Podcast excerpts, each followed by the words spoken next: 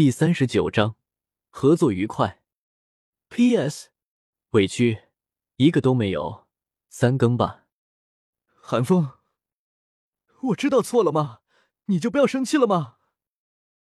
随着寒风的一击落下，蛇蝎两姐妹本就已经油尽灯枯，根本挡不住寒风的蓄力顿击，直接飞出界外，昏迷了过去。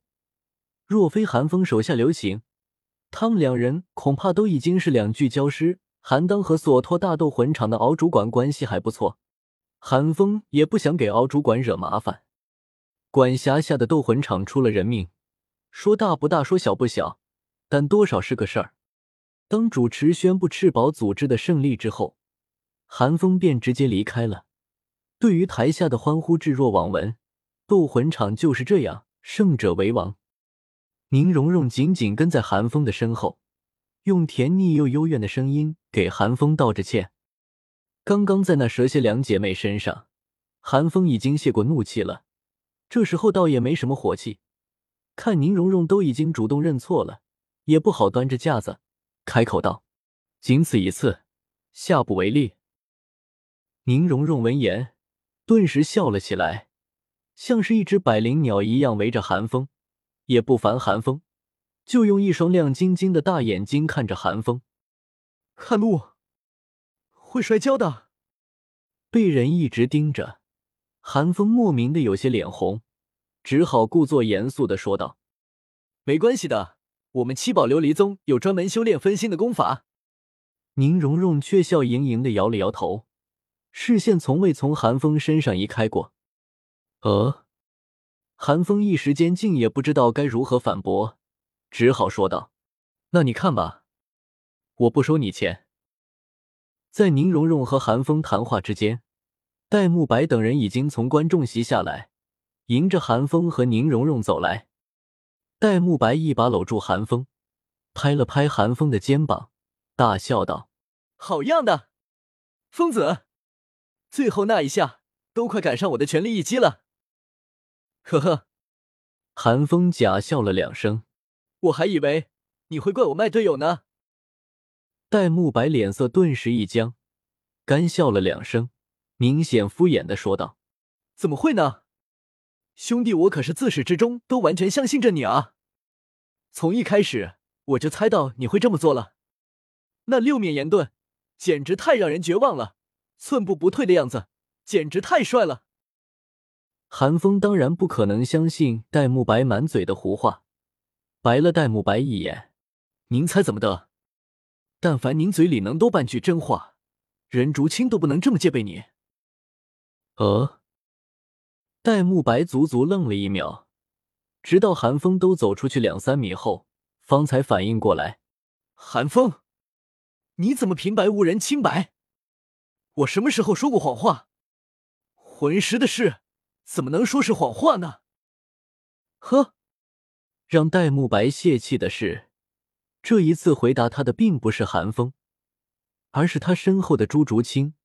只听见朱竹清冷笑了一声后，第一次主动的和他说道：“韩风说的对。”在众人胡闹的时候，弗兰德不知何时已经从空中落了下来，满意的看了眼众人，淡淡的说道：“好了。”今天的课程就到此为止了，马红俊跟我来，其他人自行回学院吧。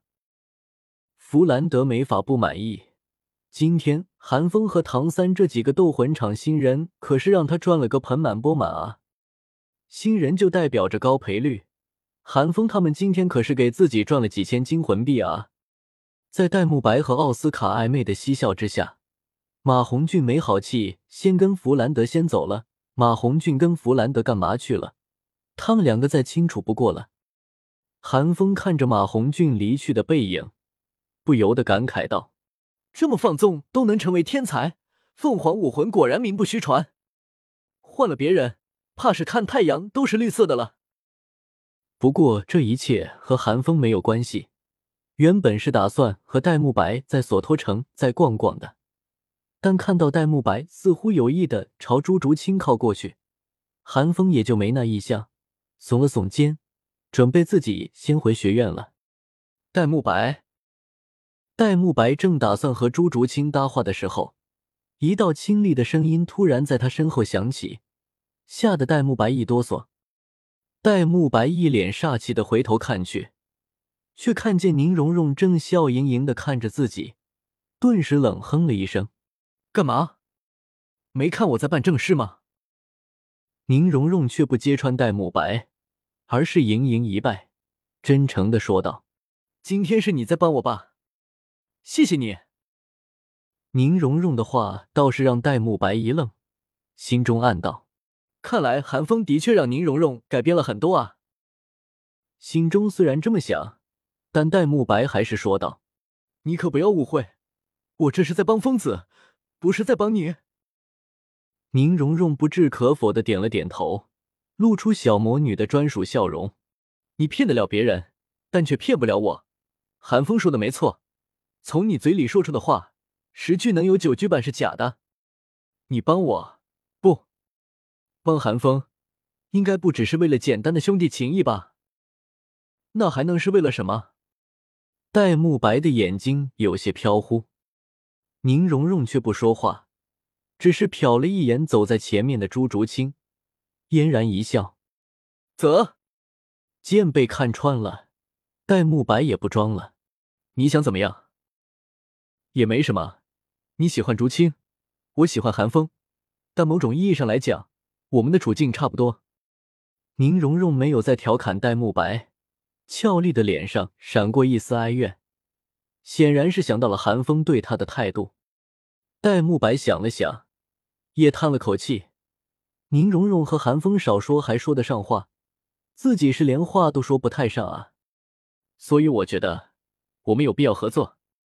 宁荣荣突然收起脸上的表情，认真的看着戴沐白。你是韩风室友，我和竹青一个屋，想知道韩风的喜恶，没有人比你更合适；而想知道竹青的喜恶，除了我，也不做第二人选。当然，如果你能从唐三身边借走小舞的话，就当我没说。宁荣荣眼眸一闪，自信的盯着戴沐白。身为宁风致的女儿，对于合作谈判，宁荣荣有绝对的信心。